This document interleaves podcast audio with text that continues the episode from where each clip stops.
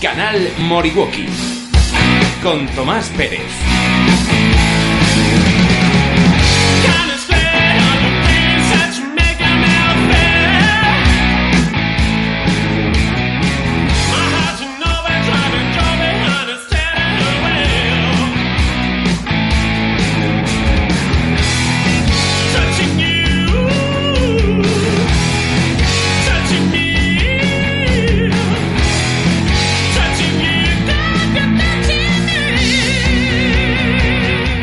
Radio Moriwaki en su programa número 121. 121, Michel Capicúa. Hola, ¿qué tal? Buenas, buenas, buenos días o buenas tardes a todos. Michel de RGP, rodadas y cursos que tenéis Tenemos, encima. tenemos dentro de muy poquito, el sábado 3, tenemos un curso exclusivo en el Jarama, solamente curso, y ahí vamos a estar moteando. Muy bien.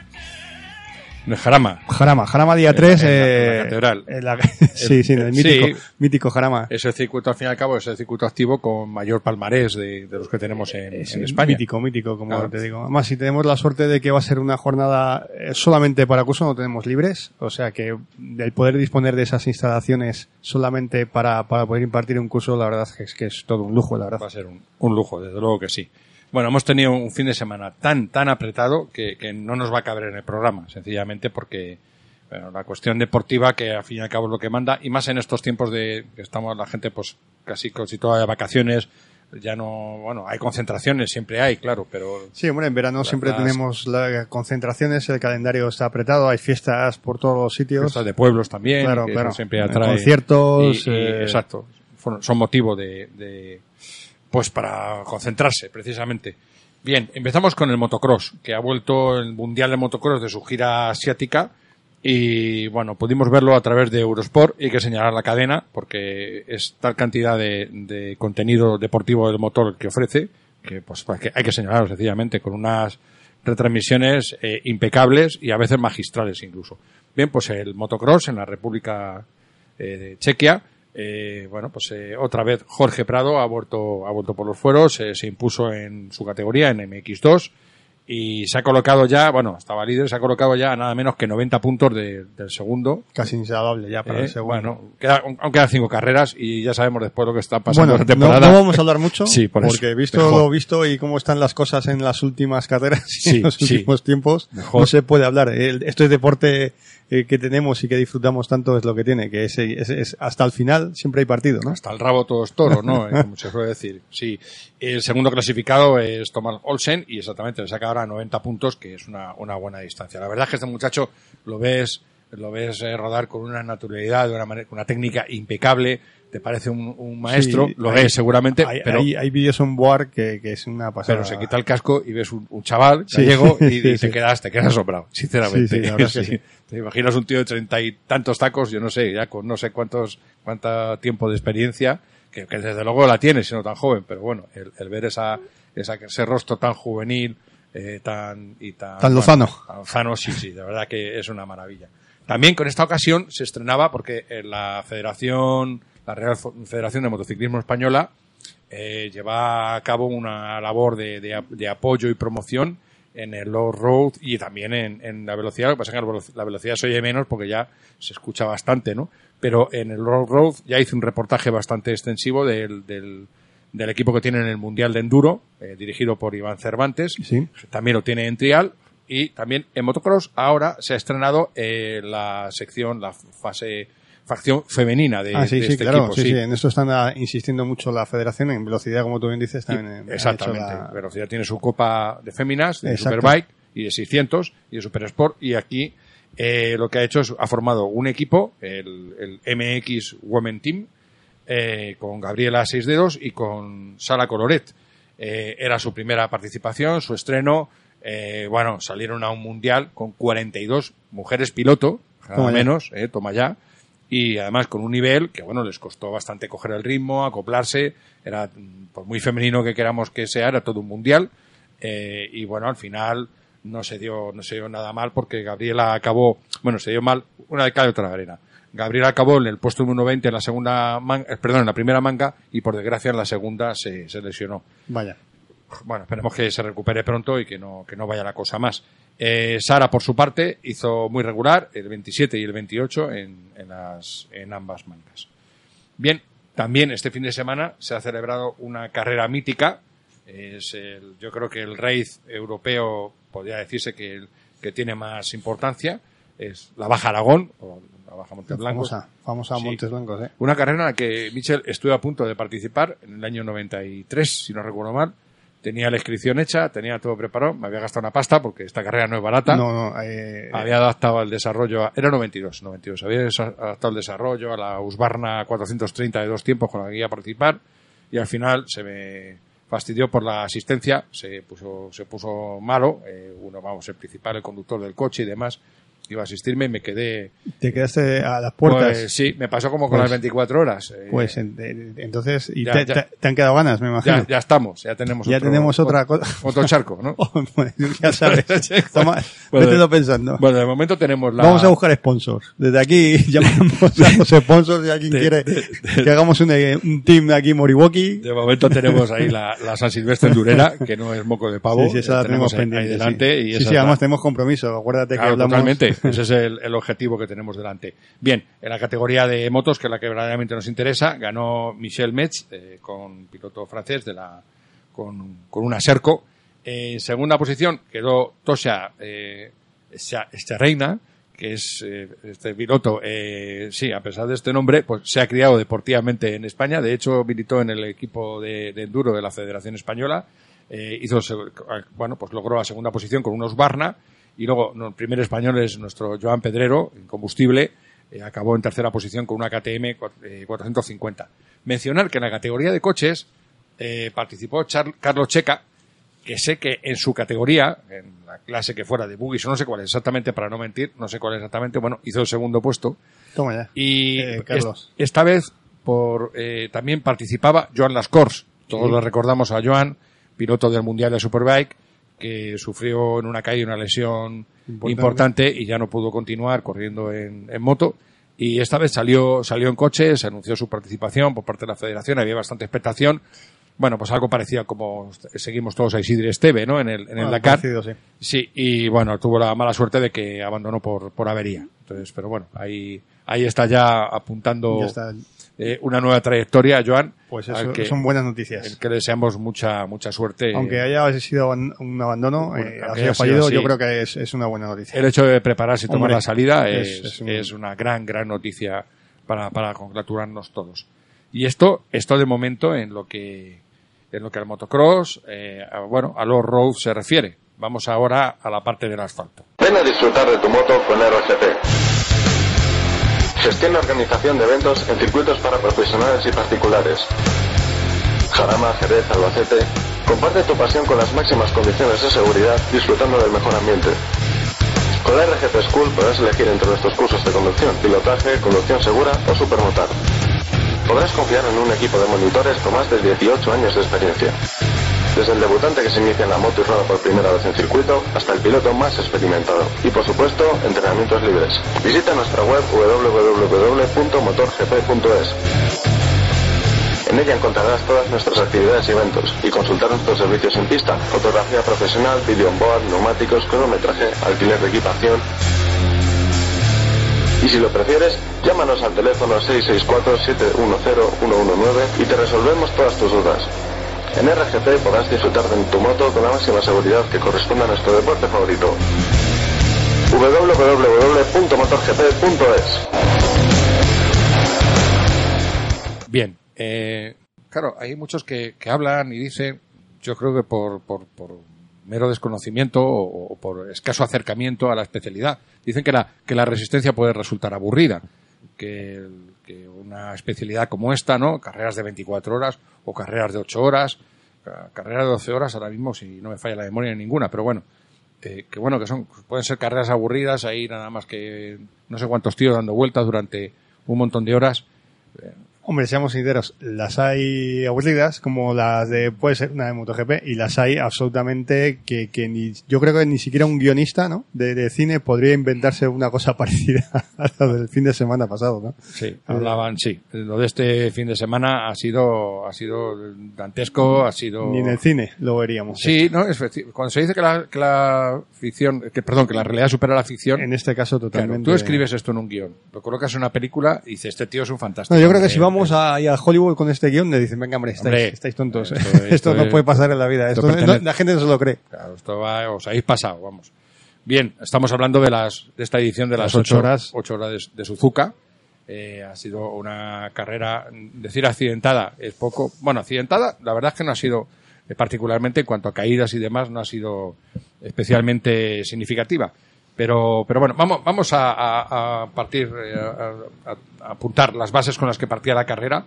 Y la más importante y la más curiosa es la, la diferencia de, neumáticos. Había Dunlop, había Pirelli, pero amigo, el que llevaba Bryston les daba pues, prácticamente un segundo por vuelta y, bueno, incluso duraban algo más. Bueno, esa es la, eso es lo que comentaron. Por cierto, eh, un verdadero lujo, un eh, retransmitido por Eurosport íntegra la carrera, eh, con los comentarios de Sergio Gutiérrez primero, después de Marco Trapero y luego eh, de nuestro incombustible también, nuestro polifacético Santi Ayala. Eh, las ocho horas acompañadas de una, lo que se está convirtiendo en alguien que está convirtiendo en una auténtica eminencia en el mundo de la resistencia, como es Martí O, que es el regente del, del blog, que todos recomiendo a nuestros oyentes, a todos nuestros oyentes su lectura, eh, Vive l'Endurance, eh, con mi perfecto francés, habéis entendido todos que es Viva la Resistencia, ¿no? Y con ello damos la bienvenida a Manolo, que se ha visto envuelto en, una, en, en alguna peripecia como la de las ocho horas. o- Como, parecido, parecido. ¿no? Parecido. Bien. Eh, bueno, pues eh, una carrera que resultó al final algo más que, que apasionante. Eh, partiendo de esa base, la diferencia de los neumáticos, jugaban unos y otros. eh, bueno, pues ahí son estrategias que tienen que hacer cálculos los equipos, imaginaros de qué manera, más aún si interviene el consumo, que en el de la Honda, particularmente este año, estaba siendo bastante contenido, al parecer, y entonces ahí, bueno, los, el número de relevos pues podría, podría variar. No obstante, prácticamente todos los equipos fueron a siete relevos. En las ocho horas, a un total de siete.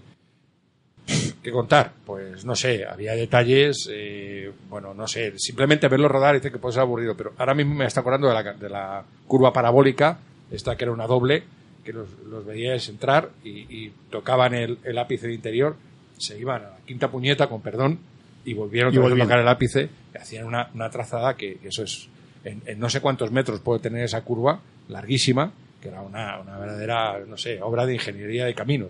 Yo la verdad es que dices lo de las ocho horas eh, retransmitiendo y a mí me gustó porque además dentro de las ocho horas entre estos comentaristas había iban contando muchas cosas la verdad es que bastante bastante interesantes de, de todo a nivel técnico a nivel de equipos a nivel de pilotos a nivel del circuito o sea que la verdad es que a mí me parece que estuvo muy muy entretenida Sí, representó un auténtico curso de inmersión Sí. en la resistencia. Para todo el que, que no la conociera mucho, desde luego, después de ver esta No, retransmisión. no, lo que no sé es si ha tenido muchas eh, el seguimiento en televisión, porque creo que eso será cuantificable, ¿no? Si este año ha tenido más, más seguimiento. Pues ¿no? supongo que sí, pero la verdad es que esto es cuestión de, de irlo dando a conocer unos y Claro. otros y, y, bueno, al final el que verdaderamente es aficionado a las, a Yo las vi- carreras yo- y a las motos, Yo no sé si es esto porque le resulta apasionante, no sé si, no. si es porque he estado más atento este año, pero sí que he visto más repercusión en las en redes sociales por ahí. He visto más Sí, yo, comentarios. y yo más creo, gente yo creo que sí. Y luego, a ver, los pilotos que van, por ejemplo, a ver, el que, Claro. vaya, el que vaya a Rea, pues es un punto a, es un punto, o es un, es un punto pu- publicitario. aliciente. Sí, es un aliciente. A lo mejor es decir, "Joder, pues vamos a ver qué es lo que hace aquí. Sí, sí, claro, pero vamos, tradicionalmente esta carrera que lleva ya, no sé cuántas ediciones, la verdad, es 25 años el circuito, eh, no, no lo sé, sinceramente, lleva ya bastantes, que, que en, en, en Japón es una cuestión de honor, ahí, eh, se Mm. Sí, el, pone- que, el que- el que gane una moto japonesa. Bueno, por supuesto, claro, y un deshonor absoluto si, vamos, si no lo ganas, si eh, no, el Arakiri anda, anda ahí, anda ahí, sí. Sí, bien, pues eh, tradicionalmente, pues no sé, ha ganado eh, Eddie Lawson, ha ganado eh, eh, Mike Duhan, ha corrido Kevin Swans, ha, ha ganado eh, Sí, pero, Rossi también. pero quizás en, en esos Entonces- en esos puntos donde van esta, estos pilotos es a lo mejor cuando más más repercusión tiene o más gente lo ve. Bien, vamos a, a- a ponernos en situación muy rápido. Eh, también estaba Chase Forest eh, como compensación a su, su trabajo con, con Honda. Honda, British, y, pero con la mala suerte de que salieron eh, con un, un minuto y medio de penalización. Sí. Salió el pit lane por una cosa muy tonta. Pero claro, absolutamente injusto a luces de todo el mundo. sí, pero es. Pero, ya, ya, pero, pero- bueno, pero- eh, hay muchas maneras de verlo. Claro, pero. Porque, porque es posible que el, que el mecánico se equivocase y puso la pegatina que tiene que llevar el neumático. Sabéis que lleva una limitación de neumáticos. Entonces, eh, tienes unas pegatinas para poner el neumático que tú quieras. Entonces, en vez de ponerle la pegatina, lo puso en la llanta. Hombre, a ver, con todo el cariño, muy espabilado no eres. No, no. Entonces, Eh, no. o, o muy despistado, no, no lo Sí, sé. tú. No, no sé porque no, no- claro, él, puede no lo conozco, no sé, las, claro. no sé las circunstancias, pero evidentemente, si lo pones en la llanta, puedes poner todas las ruedas que quieras. Mm. Sí, eh, eso está Es claro. así, no, no, puede, no puede verificar los Tal y comisarios. como. Y oye, Claro. es así, es que no hay, te cae. Que ya Otra es- cosa es, como yo lo he visto, que han puesto la pegatina del neumático delantero en un trasero y la del trasero en el delantero. Ya. Coño, ahí no penalices porque está claro y te llevan las dos ruedas con Ya. las dos pegatinas Ya. mal puestas, bueno, pues, pues ya lo tienes claro. Pero aquí en este caso, que lo puso en la llanta, Claro, ahí no, no puedes no, verificar. y, no puedes no puedes argumentar nada. y te cae, no, no puedes. Mm. Exactamente. Bueno, antes de eso, los, los entrenamientos estuvieron marcados por un tifón que, que, bueno, con- recortó en buena parte los tiempos. Eh, no obstante, el equipo Kawa, perdón, Vale, un ataque de, de alergia. El equipo Kawa oficial salía en la segunda posición, eh, o sea, no, no, no llegaron a ser los más rápidos. Eh, y bueno, se dio la salida y, y ya de entrada eh, yo anoté a seis minutos de, de la salida eh, cuatro repasos del primero con el segundo que dice bueno esto esto qué es ¿A cuántas vueltas es esto Eh, o sea, cuatro Sí. cuatro repasos en, en la- nada en, en un parcial del, del circuito Que quedan ocho horas y parece la última vuelta, que ¿no? claro Sí. seis minutos No, a mí me hace gracia muchas veces cuando dice, no, es que, ¿en cuánto se va a rodar? Hombre, pues en resistencia se tiene que rodar un par de segundos más lento, sí. ya sí, Ya. claro Sí. está claro está, o sea si ya las 24 horas va en una línea muy rápida unas La ocho velocidad. horas de Suzuka esto Mm. es una carrera de- al sprint de ocho horas y ya está no, no. Sí, hombre, los motores los descomprimen, los por lo menos en 24 horas se descomprimen un poco, porque, porque al final haces kilómetros como para que pasasen el límite de, de fiabilidad. Entonces, bueno, pues los, los descomprimen un poco. lo- o sea, eso es, eh, la preparación de los motores es distinta de, de, de una carrera a una carrera, vamos, una carrera normal a una de resistencia. Pero bueno, y la verdad es que los cambios de neumáticos, las asistencias y todo. Los eh, pilotos, los pilotos. y los pilotos. eh, A ver, todo, todo los, en una carrera de resistencia, además, es donde más se ve eh, el- no el piloto, el equipo. Entonces, yo he visto equipos muy, muy profesionales. Yo, yo leí, creo que fue en la, en estas, bueno, creo que ha hecho un par de ellas de la, del libro este que hizo Valentino de su, bueno, una especie de biografía que hizo. Sí, sí, sí. Y creo que fue ahí que, que dijo que era, fue la cosa más dura que hizo en toda su vida, ¿eh? Eh, de- de- de- lo de la resistencia es muy duro físicamente, ¿eh? Dice físicamente y, psico- y psicológicamente es machaca. Dice que es, es, que él pensaba, decía, no lo voy a hacer nunca más, aunque me lo vuelvan a pedir, Claro. aunque sea de rodillas. Es que, es que, es que no paras ni un segundo. Sea, no es decir, bueno, es que tengo unos momentos para relajarme. Sí, es verdad que harían unas imágenes de uno de los pilotos eh, en una especie de bañera ahí tirado. Sí, sí. Ya, claro, los pilotos, los pilotos sí pueden relajarse un poco. Uno, por lo menos, sea, me refiero, si hay tres, uno tiene que estar Sí. eh, rodando, otro tiene que estar preparado de por, guardia por lo que pueda pasar y otro puede estar tal. Vale. Ese es el único que se puede relajar a ratitos. Punto. Lo Sí, demás, lo demás- o sea, ni un mecánico, Yo- ni un asistente. Yo de todas maneras veo que todos estos pilotos velocistas puros, puros, invitados, eh, Les cuesta. Les debe de costar, claro, eh, ir a un ritmo de, de menos un segundo, de menos dos segundos, de menos o menos X, no sé, un ritmo de resistencia. Ellos saben ir a full y dentro de ese full a lo mejor segundo arriba, segundo abajo, pero poco más, puede variar. ¿no? Entonces, eh, un especialista como Checa, pues eh, como David Checa o como, Mm. otros, pues imagino que puede tiene un abanico de ritmos mucho más amplio Claro, y se ¿sabes lo que puede pasa? Por ejemplo, clasificar Da- mucho más, ¿no? David Checa, por ejemplo, se eh, vino una vez a, bueno, vino, ha venido más veces al CER, al Campeonato Sí. de España, y no es el más rápido. Mm. Pero ¿qué es lo que pasa? Que la moto, es, la moto, una moto de resistencia está puesta a punto para tres pilotos, para tres tipos de conducción, para tres pesos. A ver, más o menos intentan que sea más o menos homogéneo, pero no lo es. Entonces, eh, David lo que hace es adaptarse muy bien a lo que sea. O sea, si le dan una moto con el manillar doblado, se adapta al manillar doblado. Ujú. Si se lo traen más acá, se adapta a lo que hay más acá, a las estriberas más allí, a cargar más el peso delante, más atrás y... Un desarrollo más corto, un poco más Claro, largo. ah, claro, entonces él se adapta muy bien. No es el más rápido, pero sí, para una carrera de estas, pues mira, al final donde, donde termina, pues ganando, ganando un mundial. Ahora, ahora después hablamos de David. eh, Mm. bueno, un poco, en parte de cómo se merece, que se merece muchísimo. Eh, unos detalles, unas notas que tengo apuntadas eh, a volapié de, de estos comentarios que hacían estos magníficos comentaristas como que hemos mencionado. Eh, una, por ejemplo, es en Superstock. Eh, las motos Superstock eran capaces de hacer cuatro relevos con, un- con un juego de, de Brixton. Nada menos que cuatro relevos seguidos. eh. Pero luego un detalle para un equipo, para un equipo bueno que no es de fábrica y demás, para el presupuesto, eh, claro, un juego de cos- cuesta 500 euros. Entonces, es- bueno, que no es el mismo precio de, de unas Pirelli o de otros, ¿no? Que, que es una cifra a considerar en la partida de, de neumáticos en una carrera de resistencia que no os imagináis ahí el carretón. Sí, y estos son ocho horas. falta, ¿no? Sí. Y bueno, pero Eh, además, además son los entrenos, además son Sí. las de calificación, o sea, También sobre lo que decíamos, decías, pudimos ver un piloto de un equipo, de una, era una Yamaha, concretamente la moto, cómo lo sacaban en brazos los mecánicos de la moto, literalmente, como Mm. en, en, en brazos, en brazos, porque había llegado al, al, al pit lane, el relevo, absolutamente Al- reventado, límite, al límite. al límite de sus fuerzas y con- casi con, con parálisis en la sí, pierna. supongo que cuando te, cuando te, cuando vas parando, que la adrenalina te baje un poco, que te des cuenta del tal, te debe de quedar bloqueado. Bueno, vamos a la parte final de la carrera, porque la, Sí, la última hora fue la, la noche hubo varias, bueno, pues eh, acontecimientos. La noche nuestra, quiero decir, que en el día de, de la carrera, porque la carrera realmente noche-noche hace media hora, noche de verdad. Que- que- Digamos, media hora de ocaso y media hora de noche. Mm. Eh, tengo notado.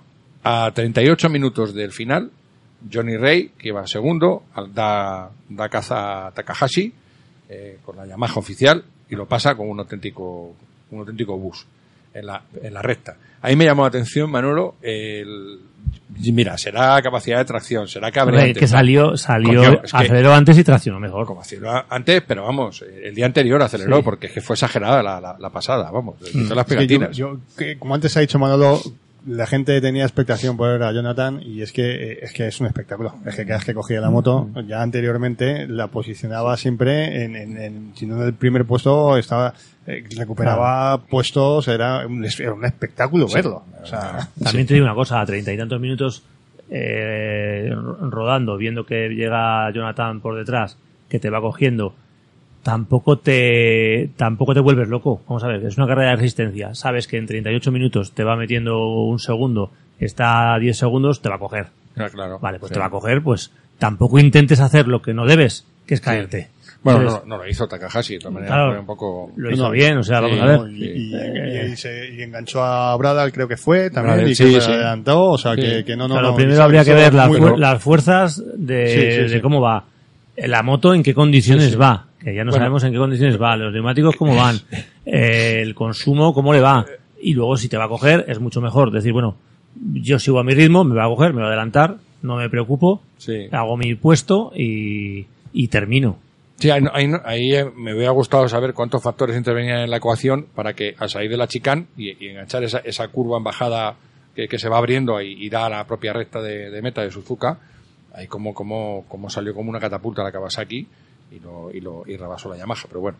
Bien, a 29 minutos del final, en el primer parcial del circuito, eh, hay un silencioso, de, hay un escape Ah, sí. en medio de la pista y llega un grupo de pilotos, llegan cuatro o cinco pilotos, y hay un- uno, el pobre, que está entre dos motos ahí y se da de, se encuentra de, de- de bruces con el, Sí, con el está escape. con, con Jonathan por, por fuera, Sí, pasándole, eso él es. por en medio, y claro, por fuera no puede ir porque está ocupado.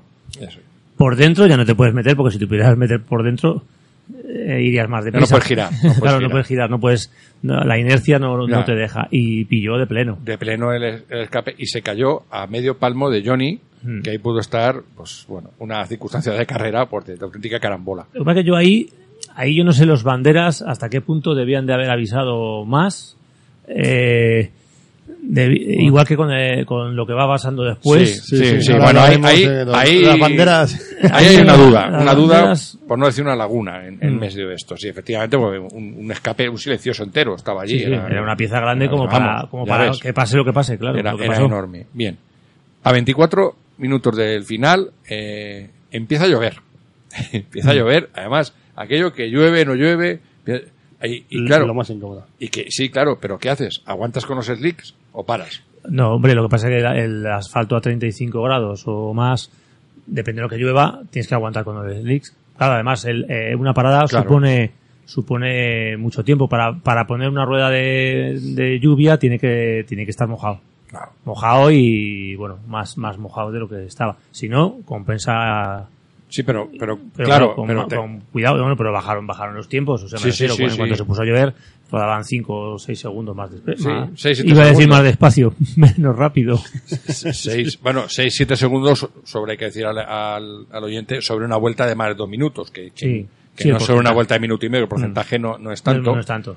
pero a mí, a mí me, perdóname, o perdonadme, a mí me asombraba, pues yo- yo, sí. claro, iban de una manera que, primero, cómo iban inclinados y sobre todo, cómo tiraban la moto, y digo, no, ha dejado de llover, está claro, y de repente veo con, la, con unos, unos focos de una moto, con, que no, no, que sigue lloviendo, se ve el agua caer, Mm. o sea, era, era, era, era algo tremendo. Eh, bien, eh, ah, bueno, hay algunos detalles que anoté de la, de la, de la pista, pero bueno, eso es para comentar después. A 17 minutos del final, eh, la Yamaha se pone segunda, adelantando la Honda, eh, Lowes adelanta a Takahashi. Un momento ahí también, fijaros, qué, qué emocionante, ¿no? El- o sea, los tres primeros puestos se están jugando en la última media hora. Sí. Realmente ahí adelantándose, ¿no? Y, ah, un detalle, ¿viste los discos en rojo de, de- Sí. sobre todo de Johnny? Sí. Eso, eso era, era una imagen de, de- de- de cómic. Un caníbal. Eh, era, Es un caníbal. Era, era tremendo, sí. Sí, en lo que vivo de noche, sí. Y en escape. Y Sí, claro, también no- la, lo boca vemos la por- boca del escape claro. también, se, de algunos se veía. Sí, y aquí no lo vemos en, en carreras normales, no se ve porque, porque son de día, claro, pero si no, alucinaríamos. Aquí había dos carreras. Una era eh, la propia carrera, por ganarla, las- los equipos oficiales que hay que habían puesto toda la carne en el asador con los mejores pilotos y se estaban jugando los tres primeros puestos en la última media hora. Y luego por detrás, en torno al puesto 12, 13, 10, 11, 12, 13, se estaba jugando el campeonato del mundo. Entonces, de repente, a seis minutos, a seis del final, la Suzuki Desert, que era la que estaba liderando el campeonato, la que iba a ganar el campeonato, rompe. Rompe el motor, pero bien roto además. Rompe y, y bueno, se produce ahí un- una situación que, claro, es, es Sí, que el piloto entra, que, que- Y el que- piloto mm, ahí, bueno, primero eh, co- pierde tracción y luego después ve claramente que su moto está sacando humo, vamos, que ha roto motor. Y yo ahí creo que hay una negligencia por su parte, Yo creo que sí. porque ahí pasa demasiado tiempo. Yo creo que sí, porque si me dice, ah, bueno, es que quedan, do- quedan dos vueltas, dice, bueno, aunque sea me voy por el césped y hago una vuelta por el césped. Ya. Pero ahí además se metió por zonas de la trazada que eran, o sea, Sí. se metió por las, por las zonas de, de trazada, De que trazada. eso es- me parece un error garrafal. Muy deportivo no es, ¿no? No, no muy garrafal porque además est- sabes que estás jugando con la, con, La seguridad. el, con la- el físico de los demás, los claro. demás. Ahí tienes que Y ser- además no fue una ni dos curvas, fueron, fueron bastante. Hombre, yo entiendo que dice, bueno, es que estoy por un mundial, eh, si la moto ha roto algo y puedo seguir, aunque sea que me reviente la moto la última eh, llegando, pero claro, Sí. eh, había tiempo y rompió mucho, claro, se rompió. Entonces, en ese momento, a David Checa le dicen eh, la, la moto, la SERT, crash, ha roto y aceite en pista. Oil, claro. Aceite en pista. Entonces, David corta como, vamos, y Mucho. le- y le veo mucho, como un dominguero. Bueno, aparentemente es lo que... Hasta lo- ver dónde está el aceite, hasta- claro. tío corta ahí, no se, no se juega ni vamos, Claro, lo hombre, mínimo. porque le, le saca al siguiente, le saca una distancia como para poder hacer una Eso. vuelta mirando con lupa. Eso es. El tío pasa justo. Claro, el tío se da cuenta, hostia, tiene el mundial en la mano y, y la pista con aceite. Dice, hostia. Y claro, sin indicar. Y ahora sí que se haga- Y ahora- puedes hablar de las banderas. las claro. banderas, eso es a donde iba. Efectivamente, ahí no, no está claro, no está claro que hay aceite en pista, no hay, no, no, no, no, no Claro, y, y- y la, lo hay, claro. y ya- bueno, lo hay, ya ves si lo hay. Claro. Y, y entonces, bueno, transcurren ahí unos minutos, muy pocos, ¿no? Tres, cuatro minutos y no se cae nadie. Nadie se cae. Entonces, bueno, eh, ¿cómo está esto? ¿Cómo no está? Y a minuto y medio del final se cae Johnny. Mm. Se cae, además se cae Johnny, se ve que la moto desliza, Sí, vamos, que, sí, sí. Y además se nota, se nota a que ver, eh, que ya va a otro ya va a un ritmo de, de, lo- de las dos últimas vueltas y se cae. Y se cae. Y entonces hay un efecto ahí, pues otro, otro efecto. O sea, por un lado el campeonato del mundo, pum, se cae. Y por otro lado la- el triunfo de la carrera también se cae. O sea, es, es a mí lo que me en, seis minutos. Claro, me sorprendió porque la caída no, no me pareció tan tan fuerte como para que no pudiera levantar la moto y seguir. Yo supongo que sería imposible, claro, porque si no Sí. podría haber dado la vuelta, haber llegado a boxes y haber ganado la carrera. Claro, aquí vamos a contar. El reglamento exige en principio que, bueno, ah, perdón, se cae Johnny Mm. y en el momento que se cae Johnny sacan Ah, sí. bandera roja. Claro. Ojo, Y se acabó la carrera. y claro. se acabó la carrera. Por lo tanto, rojo, Por lo tanto, claro, cuenta la vuelta anterior, que él Claro. iba primero, Iba pero tienes que llegar a los boxes antes de... Efectivamente. de- me parece que son cinco minutos. Cinco minutos era el tiempo, eso es lo que no tenía claro yo. Sí. Ah, yo no sé lo que no claro, sabía. si no, si no me la llevo aunque sea... Claro, a- a- empujando, digo, empujando ¿por qué no la empujó, no? Claro, claro, claro, tiene, tiene su pero tiempo. tiene un tiempo que, bueno. No, recordamos que ah, lo comentamos en uno de los programas con Lowe's cuando se cayó, que no pudo eh, hacer segunda posición porque Sí. cayó por aceite también, Lo que que, pasa- no hubo banderas. Sí, aquello fue en, sí, en Jerez con Quillonari, que hubo, ¿no? ¿Fue esa? no, No, no, fue esa. no, no. Fue Fue- bandera roja y luego... No, no, creo- no me acuerdo en qué. qué No importa, pero en cualquier caso ahí tendría mis dudas porque es el reglamento de velocidad y este es el de resistencia. Pues claro, en resistencia, cuando rompen, pueden llegar hasta, hasta box empujando la moto, en fin, ahí... Sí, lo que pasa que resistencia Pero- depende por dónde vayas. O sea, por ejemplo, Sí. si tú te rompes justo antes de la entrada a los boxes y llegas empujando, pues es como si no hubiese pasado nada. Ya. Si utilizas los viales, hay vueltas de penalización. Si utilizas Sí. tal, o sea, depende de, de de varias circunstancias. Eh, es ya lo sufrí eso, sí. Claro, son penalizaciones distintas. empujando, exacto. Bueno, el caso es que eh, llega, eh, se da esta situación y bandera roja y hay un momento de incertidumbre, que no sabe muy bien qué, qué hay, qué no hay. Bueno, incertidumbre en, en cuanto al, a la- al vencedor de la carrera y de repente, bueno, pues nada, declaran vencedor a, El equipo Yamaha. el equipo Yamaha. El equipo Yamaha se queda ahí un tanto que haya acontecido, lo celebra o no lo celebra, y dice, bueno, ganar así, bueno, pero no nos gusta, pero esto tal o no. Joder, pues Johnny tal ha sido rapidísimo y el equipo Kawa ha sido la leche, en fin. eh, tal. Y bueno, ahí se queda la, la cosa en cuanto a esta parte. Ahora, ahora vemos la otra. Eh, veo el final de la retransmisión, lo vemos todos y no, no hay nada más. Y luego por la tarde, o sea, esto terminó a las doce y media de la mañana la carrera.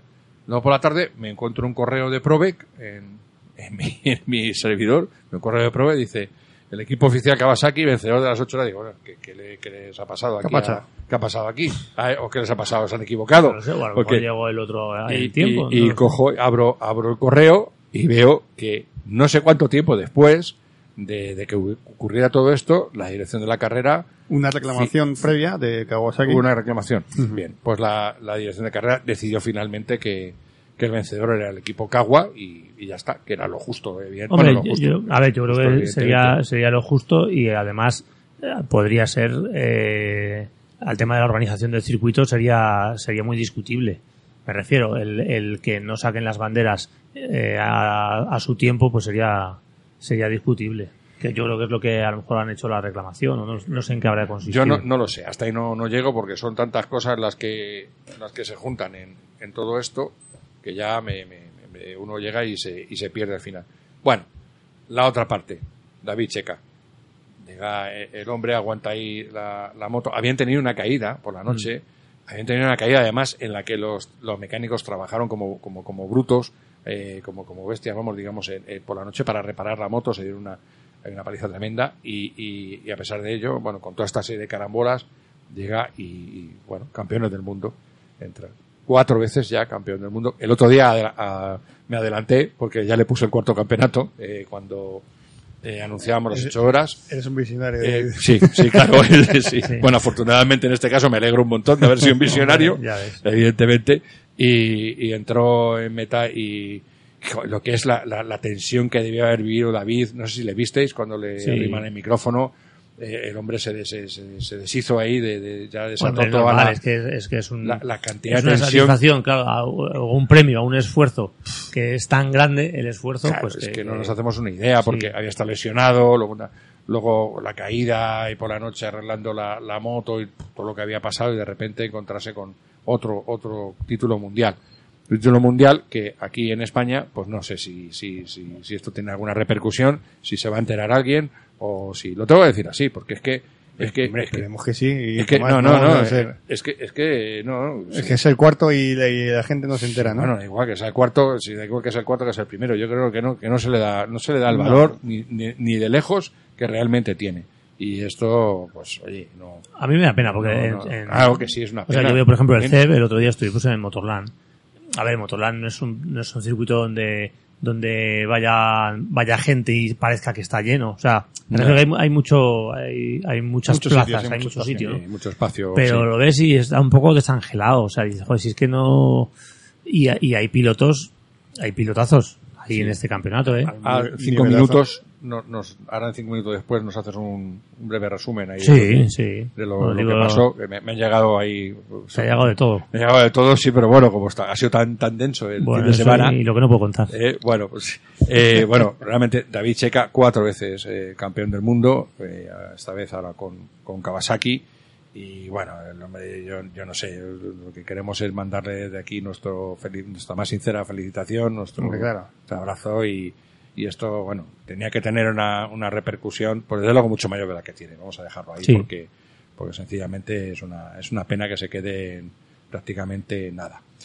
Bien, ahora nos cuentas qué ha pasado en Motorland, que me han dicho que están buscando todavía a alguien que salió, eh, tomó la Sí, salida y creo y que se fue, fue. algo. Se fue, ¿no? Algo. Ahora no Se lo, marchó, como la canción. ahora no lo cuentas. TCM Motor, taller oficial Kawasaki y multimarca. Ven con tu moto y te la pondremos a punto. Disponemos también de venta en motos nuevas y de segunda mano. Especialidad en puesta a punto y suspensiones. TCM con Manolo López Villaseñor al frente. Te esperamos en calle Villafranca número 6, detrás de la Plaza de Toros de las Ventas. Bueno, Manolo, ¿qué, qué pasó en Motorland? Entonces hubo ahí un, una, Pues nada, que un íbamos, desaparecido. íbamos todos para pasar un calor que no veas y al final hizo frío, viento. o sea, Jolín. nos hizo- sí, sí, la verdad fue un fin de semana un poco particular. El jueves y viernes hizo muchísimo calor, pero el sábado y el domingo no tanto. El campeonato se llama ahora Eh, ESBK, ¿es así? Sí. ESBK, es la Sí. nueva denominación del Campeonato de España de Sí. Velocidad. Bueno, que lo que decíamos, que el nivel está muy alto. Está Maximilian, allí, el chileno. Eh, está Solorza. Está Román Ramos. Está Barragán. eh, bueno, está Carmelo. En fin, hay, hay, hay muchos pilotos. A los 10 primeros no te puedes imaginar el ritmo, el ritmo que se lleva. Y, si coges los tiempos que hacen y los tiempos que hacen en el mundial, no te creas que andan, que andan muy lejos. Y nada, pues lo que pasó es que, bueno, eh, que Maxi en la, en los entrenos ya les, ya les metía bien a todos. Sí. Al segundo ya le había una distancia, pues no sé si eran ocho décimas o ¿Y por ahí. ¿Qué moto lleva este año? Una ZX10, una Cagua. Y que ocho décimas a este nivel es una barbaridad. Es muchísimo. Bueno, pues aún así decía que salía bastante, bastante nervioso porque la carrera anterior, eh, bueno, le, le tiraron al final de recta la, la segunda vuelta. Y bueno, salía bastante nervioso porque claro, quiere llevarse el campeonato, está siempre ahí delante y bueno, salía, salía nervioso aún sacando ocho décimas que ya decíamos, vamos a ver si estás ocho décimas por delante, tómatelo con calma, no lo quieras ganar en la primera, Ya. que le, le dimos unas charlitas ahí un poco. sirvió No, de algo es- eso? Sí, sí. Ah. No, no, además es un, es un tío, es un encanto. Primero Sí, es un no, encanto. no, yo no digo bueno, es un encanto, sino Sí, que sí. que sube la moto. No, no, y, no, pero está, está, está, está mejorando mucho en, en esto. Porque, y, no, no, y, y hace las cosas, o sea, es un tío que ya, ya ahora mismo, eh, toda la fogosidad y todo eso que tenía, lo sigue teniendo, pero ahora con cabeza. Ya. Entonces, bueno, ha mejorado en este sentido, ha mejorado bastante. Eh, entonces, bueno, pues salió y al salió mal porque tenía, había, tenía problemas con del, o sea, tuvo problemas con el embrague y salió mal, entonces eh, salió pues como cuarto, o sea, salía en la pole, pero Sí. se quedó cuarto así y bueno, y entonces ya fue vuelta a vuelta, pues cada vuelta, pum, pum, pum, pasando a uno, a otro, a otro, y ya eh, empezó a tirar y en cuanto ya le sacó tres segundos ya se relajó y entonces ya, bueno, pues pues iba, a- iba en otro en otro mundo de conducción total. O sea, la moto iba por el sitio, él iba por el sitio, eh, no se equivocaba en nada, ni un error, ni un nada, bueno, pum, pum, pum, y fue carrera un poco de pizarra. Paseo militar, de esos que se Sí. decir, prácticamente, ¿no? Eso Y ya, pues eso, y ya al día siguiente, pues para qué te cuento. Se solucionó el tema del embrague y salió y en la, en la primera vuelta, en las dos primeras vueltas, no sé si les metió tres segundos a todos, y luego ya eh, iba a más de segundo por vuelta hasta que llegó a X segundos ya y ya tema de pizarra y ya, Ya bajó. ya bajó un poquito y, y hizo una carrera que no veas. Bueno, sí. Eh, no, te comentaba esto de la fogosidad y demás porque preparé un reportaje hace, ahora ya no me acuerdo, dos años, eh, sobre la, el equipo a- con Dani Caldeiro, que tuvo en, estuvo en una- con una. Aprilia y demás. Mm. Y bueno, contaban sobre esto, ¿no? Antes de salir, bueno, que va sobrado, que tienes esto. Y bueno, no, era, era poco menos. Sí, que- pero a ver, a todo, Sí, te- a todo se acostumbra uno, entre Ya, comillas, luego- pero que, que, bueno, va madurando como, como piloto y, y el madurar como piloto pues también son estas cosas. Luego Mm. ves, pues Carmelo lo hizo muy bien, eh, Román también estuvo ahí bastante bien, para que luego fue para atrás por, pues, por circunstancias, pero la, la carrera la verdad es que estuvo, estuvo bonita. La pelea luego por, por los segundo, tercero y cuarto puesto estuvo bastante bien, hubo un pelotón ahí bastante, bastante bueno. Y bueno, pues estuvo, estuvo interesante. La Bien. verdad es que es una pena que no haya todo el público que debería de, de haber. Siempre lo hemos dicho. Dedicaremos un, en un programa mucho más espacio al, al- este campeonato de España, a este ESBK, para, bueno, Claro. eh, para hablar un poco más, más Eso amplitud. tenemos que, que entrevistar a Y, alguno eh, por y teléfono entrevistar a alguno, y- y juntar a un par de ellos, por ejemplo. Exacto, eso es. Esa, Sí. esa es, esa es la idea. Y bueno, y va a haber, va a haber cambios también por ahí, va a haber, bueno, va a haber movimiento. Si sufres o has sufrido un accidente de tráfico, nuestro bufete Tráfico Ayuda te ofrece un equipo de abogados, médicos y peritos que te asesorarán sin ningún tipo de compromiso y te ayudarán a ejercer contundentemente tus derechos hasta la obtención de la máxima indemnización que mereces. Un 99% de éxito demostrable nos avala y lo mejor de todo es que no tendrás que desembolsar ni un euro hasta que cobres tu indemnización porque en Tráfico Ayuda, si no ganamos, no cobramos. Estamos a tu disposición en nuestros despachos de Madrid, Barcelona y Valencia. Ponte en contacto con nosotros llamando gratuitamente al número 900-902-740 o a través de nuestra web info arroba tráficoayuda.es. Y recuerda, en Tráfico Ayuda, si no ganamos, no cobramos. Pues eh, vamos a, cambiar radicalmente de tema, pasamos a otro y a, toda, a toda mecha, a toda pastilla, porque se nos, se nos va el tiempo con todo lo que hay pendiente. Eh, tenemos un- una cuestión, claro, lo- los temas eh, judiciales que nos, en los que nos ayuda nuestro, nos ayuda nuestro experto, pues se han ido agotando y bueno, también estamos pendientes de que nos escriban y nos soliciten algunos. Tenemos que Eh, hacer infracciones nuevas. eh, ¿quieres tenemos- sí, no lo sé.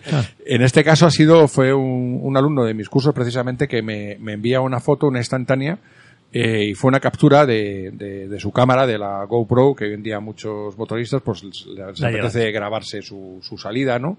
Y entonces pues, se veía perfectamente la imagen como un coche estaba pues medio coche pisando su carril con una línea continua como una, como una casa y vamos en la misma trayectoria que iba, que iba la moto. Lo esquivó por poco, vamos al coche. Entonces me preguntó si con esto se puede hacer algo, que, que- no sé, que a dónde se puede llegar, qué se puede hacer con una imagen de este tipo, una grabación de, eh, de, esta, de estas características que es particular. Entonces, bueno, pues eh, hemos llamado a nuestro, nuestro especialista, nuestro asesor, eh, Andrés Rodríguez, de Tráfico Ayuda, bueno, para que nos cuente a ver qué, qué podemos hacer en una circunstancia de estas cuando vamos grabando con nuestra cámara esa salida y, y- y la cámara graba una, una infracción. Eh, buenas tardes, Andrés. Hola, muy buenas tardes, ¿cómo estáis? Muy bien, hombre, pues a ver qué nos puedes contar, qué se puede hacer sobre, sobre esto. Bueno, pues a mí, a mí me parece muy interesante, es decir, eh, en este caso la videograbación lo que prueba es una invasión de carril contrario y la grabación es totalmente legítima y lógicamente se puede aportar como prueba allá donde sea requerido, ¿eh? ya sea frente a la compañía aseguradora si es que hubiera llegado a haber algún tipo de accidente o, o en su caso para proponer una denuncia ante la Dirección General de Tráfico. ¿no? Esto, perdóname, Andrés, ¿esto cómo se hace? No hemos oído decir muchas veces que un particular puede denunciar un, un, un hecho. ¿Cómo va? ¿Se- ¿Hay que personarse en la delegación de tráfico? ¿Cómo es? Incluso se puede hacer por Internet. Lo que pasa que posteriormente sí te pueden llegar a requerir la ratificación de manera física. pero la mera denuncia como tal, la ley de lo que habla es de un latinajo que se llama notitia criminis, es decir, basta con que usted ponga en conocimiento de la autoridad la noticia criminis de que se trate. ¿eh? Entonces, se podría hacer perfectamente por Internet, si bien una vez presentado por Internet, por mayores garantías de seguridad, si no disponemos de un certificado electrónico que acredite indubitadamente nuestra identidad, podrían requerirnos para que la ratificáramos personalmente. Bien, eh, en cualquier caso, eh, este tipo de denuncias, ¿qué, probabilidades de progresar, de progreso tienen? Bastantes, bastantes. De hecho, yo no sé si recordaréis con el famoso metro y medio que hay que guardar ah, con respecto del adelantamiento a ciclistas, hubo un ciclista que instaló una GoPro y se dedicó a grabar a todos aquellos vehículos que le estaban adelantando sin respetar el metro y medio de velocidad y con las placas de matrícula cursó denuncia para todos y cada uno de ellos. Y las denuncias se tramitaron y llegaron. ¿eh? O sea que, vamos, que tiene todas las de, las de llegar hasta su fin. Sí, sí, es completamente legítimo, además, porque en su momento también se cuestionaba si llevar una cámara con la que se estuviera grabando en espacios públicos podría comprometer de algún modo, tal. Pero visto que la finalidad no es vulnerar el derecho a la intimidad de ninguna persona, sino preservar la seguridad en el tráfico, es totalmente admitido y completamente legítimo. Claro, yo tenido entendido siempre que vulnerar esa intimidad de los demás eh, en una grabación es cuando lo publicas. Ahí es el momento de publicar, ¿no? Pero si no lo publicas, lo tienes como un documento, en este caso, como una, una prueba de, para una denuncia o para lo que sea, no lo sé. Es, es, diferente, ¿no? No, no, no, no se lesiona ese, ese derecho, ¿no? De intimidad no se lesiona porque la finalidad en sí misma no es vulnerar la intimidad de nadie, y además debemos tener presente que se está grabando en un espacio público. Ajá. Michel. Sí, yo quería hacerte una consulta, ya aprovechando de que te tenemos aquí. El, eh, eh, yo he escuchado que en ciertos países, en, sobre todo en, países de rusos y Ucrania y demás, que, es obligatorio el, llevar eh, una cámara grabando en, tu vehículo. No sé si eso es cierto o no sé si nos llegará algo aquí de, de esto o algo parecido. Sí, sí, sí. No sé si sabes algo de esto. Sí, sí, sí, lo sé. En, en algunos casos es obligatorio y en otros eh, bien impuesto por la compañía de seguros. Es decir, que si tú llevas la cámara grabando, pues la póliza no te cuesta exactamente lo mismo. ¿Por qué? Porque la compañía de seguros siempre va a tener la posibilidad de decidir, conforme a las imágenes que tú les puedas reportar, de quién ha sido el tanto de culpa en la causación del accidente. Entonces eso clarifica mucho las cosas, porque algo que dificulta siempre que hay un accidente es que cada parte suele tener una versión distinta. Entonces, claro, las compañías se encuentran en una versión contra versión y eso dificulta su, su capacidad decisoria. Claro. Muy bien. Pues creo que nos ha quedado, nos ha quedado más que, más que claro, diáfano el, el, proceder en, en, estos casos. Así que lo diré a nuestro, a, mi alumno, vamos, y bueno, que, escuche el programa sencillamente, que escuche de tus propias palabras como esto pues tiene todas las papeletas para progresar y, y para que la denuncia llegue al, al, al infractor. Eh, claro que sí. Muy bien. Andrés, pues muchísimas gracias otra vez por, por Tu, por tu aportación y, y, nada, nos vemos después del verano o hablamos después del verano. ¿De acuerdo? Por supuesto que sí. Muchas, gracias. Un saludo. Hasta luego. Adiós. Paquelo, uno de los lubricantes más conocidos entre los técnicos del mundo deportivo, como los del Ferrari AF Coast Team, desembarca en España con una completa gama de productos para tu motocicleta. Aceite de motor, engrase para la cadena, valvulina para el cardan, fluido de suspensiones, aceite para cajas de cambio, además de su líquido de frenos para mantener al 100% la seguridad de tu motor. Ahora en España, Paquelo. Plena garantía de calidad en el mundo de los lubricantes. Bien, pues además de todo este fin de semana tan apretado que hemos, hemos tenido, eh, me llegó la, la llamada de, de, un compañero eh, de, los, de, los, medios, un, bueno, que es toda una institución y que ya le hemos tenido en nuestro programa. Eh, me hablaba de, una aventura en, aventura, un raid un, eh, en Laponia. En Laponia que hay que situarse un poco de que aparte de que está allí Papá Noel y demás para la Navidad, pues eh, está en Europa, pero está en Europa por poco porque está metida en el Círculo Polar Ártico. Muy al norte. Está donde, mm, como se suele decir en, en la Castilla profunda, donde Cristo dio las tres voces, ¿no? Eh, o sea, se, se había escuchado esa frase.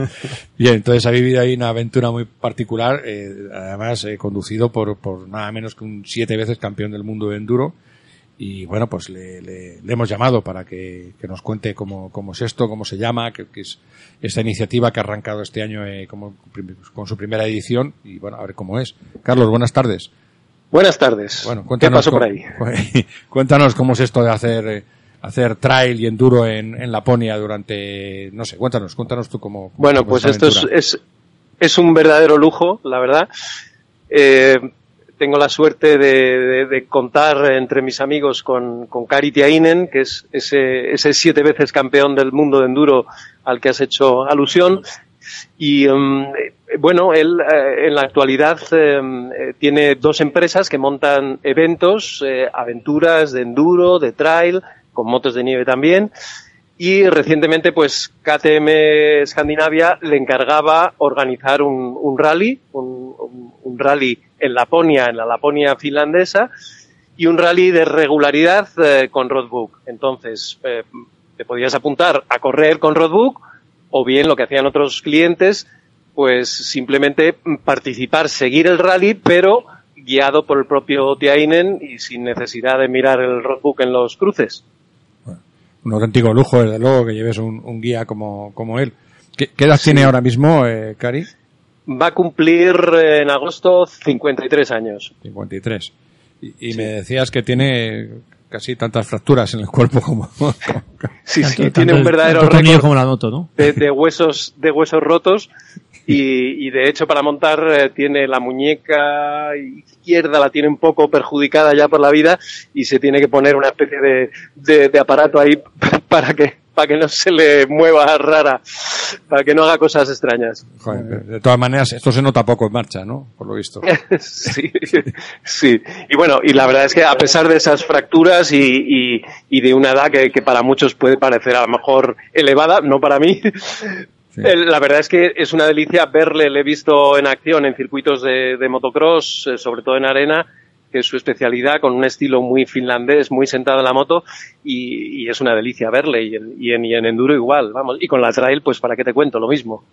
Oye, y esta, esta experiencia de, de KTM, eh, impulsada por KTM, ¿cuántos, ¿cuánto tiempo ha durado? ¿Cuántos, eh, Han sido, han sido tres días, tres jornadas y hemos hecho un total de, de 800 kilómetros aproximadamente, eh, casi todo por pistas. Ha habido algún enlace muy cortito de asfalto, pero, pero todo por pistas. Por un lado, las pistas típicas finlandesas que se ven en el rally de, coches de Finlandia, que son rápidas y fáciles y, eh, muy divertidas para jugar con la moto, para derrapar, aunque se alcanzan buenas velocidades. Y luego otras pistas ya más técnicas, más eh, cercanas al enduro, algunas con muchísima piedra suelta, que eran muy técnicas y que, bueno, pues obligaban a estar concentrados, sobre todo cuando te tiras nueve horas en la, en la moto, pues había que aplicarse para no liarla. Sobre todo en mi caso, que, que me invitaban con todo pagado y encima me pusieron una KTM 790 Adventure nueva a estrenar para, para hacer mis reportajes. Era pa- mucha responsabilidad. Claro, para, para no estrenar la, la, la KTM, ¿no? Como decimos, Claro, el- ir el- a cuerpo rey. El objetivo primordial era que la KTM no adoptase la posición horizontal. Ese era el primer objetivo. Sí, y en cuanto a la dificultad de los pasos, ¿había alguno realmente complicado? Has hablado de técnico. Técnico, bueno, pues para eh, pasar por las piedras, pero... pero eh, Sí, para mí realmente, en mi caso, que, que soy un mortal, no soy un piloto de rally, no soy Marcoma ni nada que se le parezca, eh, la mayor dificultad era en esas pistas, que digo que había mucha piedra suelta, mantener la concentración mucho tiempo, estar Ah. nueve horas eh, concentrado porque también tienes que ir a cierto ritmo, no más de excursión. Y, mm, y en, en estas pistas era muy curioso porque el propio guía dejaba una especie de carril y si seguías el carril ibas perfecto, pero como te salieras del carril, las piedras sueltas, aquello era inconducible, ¿no? Entonces, algún momento de apuro sí hubo, pero sobre todo había que estar más que una dificultad de, de pilotaje, una dificultad de mente, de estar concentrado y de no perder la atención ni un solo momento porque te podías atizar una buena. Te podías ir al suelo, claro, entiendo. sea, que eso es. Eh, ¿La empresa cómo se llama? Para, bueno, Bueno, él tiene dos, dos empresas. eh, tiene una en España funcionando ya de hace tiempo que lleva principalmente un socio español que tiene que se llama Manolo Bernés, que es otro fenómeno de la moto y muy conocido en, en el ámbito del off-road. Esta empresa se llama Extremes Enduro y luego la que ha creado recientemente con un socio finlandés, pues eh, se llama, la tradu- lo traduzco porque es más fácil así, eh, Centro de Aventura de Laponia, por así decirlo, Lapland Adventure Center. Y entonces eh, ellos organizan eh, en España, sobre todo en Andalucía y en Marruecos, vienen organizando desde hace años pues tours de enduro y de aventura con motos de trail también. Y añaden ahora en Finlandia eh, la novedad de las motos de nieve para invierno. Y también igualmente pues en verano sobre todo que es la época buena en Finlandia pues organizan igualmente como este tour que ha sido medio carrera medio tour pues eventos de para, para aventura para motos de aventura de motos de trail y también de enduro. Yo tengo, tengo tres preguntitas fáciles. Sí. ¿cuánto- cuántos, Dígamelo. claro, al final, ¿cuántos kilómetros se hacían? ¿Cuánta gente, cuánta gente iba? O sea, de cuánto era Mm. el grupo. Y esto, si se quiere apuntar a alguien, pues más o menos cómo lo puede hacer y cuánto le puede costar. Eh, claro, eh, eh, los kilómetros fácil, ya mm, en torno a 800 kilómetros se han hecho en, en tres días y bueno, yo creo que era llevadero porque mm, no, no, no era excesivo. Si tienes un mínimo de, de forma y un, un mínimo de hábito de moto, pues, pues lo puedes llevar. Em, ¿Cuánta gente había? No mucho porque era la, la primera edición y querían tener el grupo muy controlado. Lo bueno de esos tours de, de Ainen es que el trato es muy personalizado. Él está muy pendiente de los clientes, incluso cuando termina eh, eh, la sesión de moto, se va con ellos a la sauna, les explica, les, les atiende en todo momento y no querían demasiada gente. Entonces debíamos ser en torno a 20 personas, más o menos. Y em, eh, la gente, ¿dónde se puede pedir información? Pues a través de, la- de las webs de estas empresas que hemos, que hemos nombrado, que una es Xdreams, se escribe Xdreames, se puede encontrar en internet, y, y la otra, pues Lapland Adventure Center, que, que igualmente mm, eh, el nombre más complicado, pero vamos, para decirlo así por la radio, con que vayan a Xdreams, a Xdreames, ahí tienen las rutas y las actividades. De hecho, ahora tienen en marcha, están, han preparado unos recorridos preciosos para hacer una ruta mixta desde Finlandia hasta Cabo Norte. Mixta, asfalto, campo. Y, y la idea es, la idea de ellos es estas rutas irlas ampliando para que haya la posibilidad, por ejemplo, pues de visitar Rusia también, que lo tienen al lado, o de saltar a Suecia, Noruega, etcétera, ¿no? Y, y en esto están, en, en esto están y con la garantía de, yo he rodado por las pistas al lado de, de Cari y es una delicia, ¿no? Te da una sensación de, de seguridad inmensa, porque él va tan tranquilo y va casi con una mano y lo hace todo con suavidad, todo fácil, entonces, eh, pues, pues no es un guía cualquiera. Eh, su socio Manolo Barnés tampoco lo es, porque es un hombre que ha pasado por el Dakar, ha sido campeón de España de mountain bike, campeón de España de enduro, y entonces, pues estar en, en buenas manos te da mucha tranquilidad cuando estás rodando con ellos. Es decir, que ahora mismo si queremos hacer una escapada o road a, a Laponia, tenemos dos posibilidades. O hacerlo en, en- sobre la nieve, que eso va a ser casi toda, casi todos los meses del año, ¿no? Sí, Esa es una. sí, es- eso a partir de, de noviembre, por ahí, Eh, yo creo que se podrán pues, hacer, sí. Y, y luego después esta otra, que se hará otra edición, eh, imagino, eh, Sí, ya se lanzará para el año que viene también. Eh, Sí, y ellos ahora, ahora están, ahora mismo tienen un grupo de clientes españoles, creo que son de Canarias, y están un poquito más al sur, en, en la Laponia, en la Finlandia central, en la zona de Yamsa, y están haciendo tours de enduro ahí. Y los hacen todo el verano. Hacen otro tour también que combinan eh, las excursiones de enduro con visitas al, al rally de Finlandia de coches. La posibilidad de ver algunos tramos del rally y a la vez llegar a esos tramos vía enduro. Y, y, o sea, la- las posibilidades son muy completas y muy variadas. Y luego ya, a partir de, de octubre, se vienen a España a organizar cosas en España porque allí el clima ya, pues, eh, no lo permite. Y luego ya la siguiente etapa son las motos de nieve, cuando hay nieve abundante allí. Caramba, pues Carlos, después de hablar contigo ahora, eh, la, Laponia eh, solo tenía de atractivo Papá Noel, pues ahora tiene, tiene uno bastante, se abre bastante el atractivo, ¿no? Para mí más. Sí, sí. Se abre la verdad es que es, y, y lo de la experiencia de la, de la moto de nieve, yo se la recomiendo a todo el mundo. Yo hace años tuve la oportunidad de hacer mil kilómetros en moto de nieve, recorriendo toda Laponia, y aquello era como estar en otro planeta, ¿no? Porque la tranquilidad, el- la calma, el atravesar lagos helados, a veces de 20 kilómetros, 30 kilómetros, en los que solo ves renos, con una sensación de paz y de es una maravilla hay que hay que vivirlo para, para entenderlo porque realmente es como ir a otro planeta Sí, sí, debe... Tomás, tío. de- va- de- otro charco. vamos a hacer el programa los tres allí. Este ya invierno. os he envenenado lo suficiente no bueno, ya ves. pues ese era el objetivo transmitir el veneno y la pasión no Sí. Que, En que de eso nos alimentamos Otro charco más en el que pide que Pues ya, puedes, pues ya puedes parar, ¿eh? De- ya estamos todos animados. Ya está. Muy bien, Carlos. Bueno, pues muchísimas pues un gracias por, por habernos descrito esta apasionante aventura en unas tierras tan, tan remotas, Mm. tan septentrionales. Muchas un gracias. placer grandísimo feliz Muchas verano a gracias. todos Venga, Igualmente. un abrazo, Un Chao. abrazo. Adiós, Chao, adiós. Bueno, y a nosotros nos queda ya el tiempo justo para, para despedirnos. Que, que bueno, vamos a abrirnos, abrir un, un periodo mínimo, ¿no? De, de, de agosto, porque en agosto se paraliza el país y, y prácticamente no. Y recordar ese curso que no tenemos nada. por ahí pendiente. Mm, Vamos a abrir el paréntesis septiembre, septiembre. recordando ese curso que tenemos a- en el último sábado de septiembre, eh, Así es. Que lleva la inscripción ya como va la inscripción. Bueno, ahí estamos, estamos ya casi con un grupo casi completo, a ver si somos capaces de poner otro grupo ya para que sea la gran fiesta, ¿no? Será, seguro que que sí. Seguro que sí, sí, Yo creo que seguro sí, que esto sí. somos españoles. Esto Lo hacemos es- todo para el último día. Sí, efectivamente es lo, es lo que pasa. Bien, pues hasta, hasta el próximo programa y ahí estamos amigos. Venga. Bueno, pues nada, moteando chicos, Moteando. hasta la próxima. Hasta la próxima. Chao.